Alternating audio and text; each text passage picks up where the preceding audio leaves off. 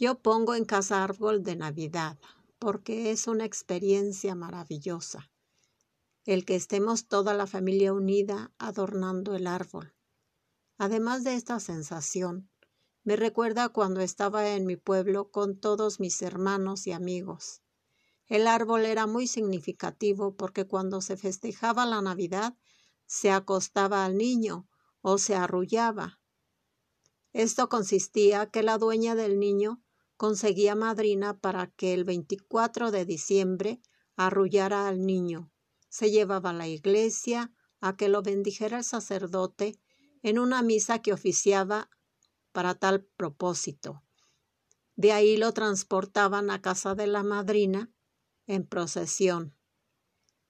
Es aquí la importancia del árbol, porque junto con el niño se entregaba el árbol que iba adornado con ropa diversa en miniatura, muy colorida, semejante a la ropa grande, tejida con agujas de gancho o dos agujas.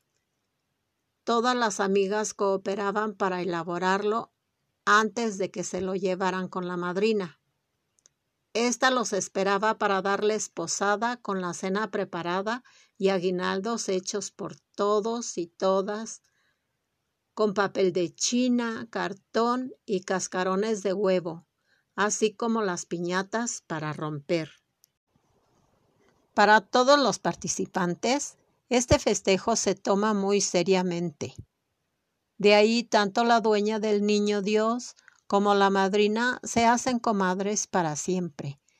El niño lo conserva la madrina en el nacimiento hasta que llega el día de la Candelaria.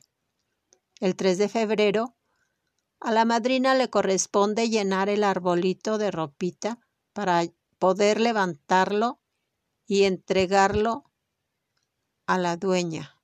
Ese día se hace la fiesta en casa de la dueña del niño, donde se disfrutan los tamales, atole y pozole, no sin antes llevarlo a la iglesia para la ceremonia del levantamiento. Hay personas que optan por comprar todos sus adornos, pero también hay quienes deciden hacerlos. Una alternativa para ello la tiene la tallerista Patty, quien nos invita a realizar adornos en casa. Y hablando del proceso, creo que eso también es fundamental. Después del resultado de la colocación de cada adorno, el hecho de poder compartir con algún ser querido o familiar el proceso de adornar o crear adornos y colocarlos es importantísimo, ya que es tiempo dedicado a disfrutar con la familia y construir recuerdos que no olvidaremos.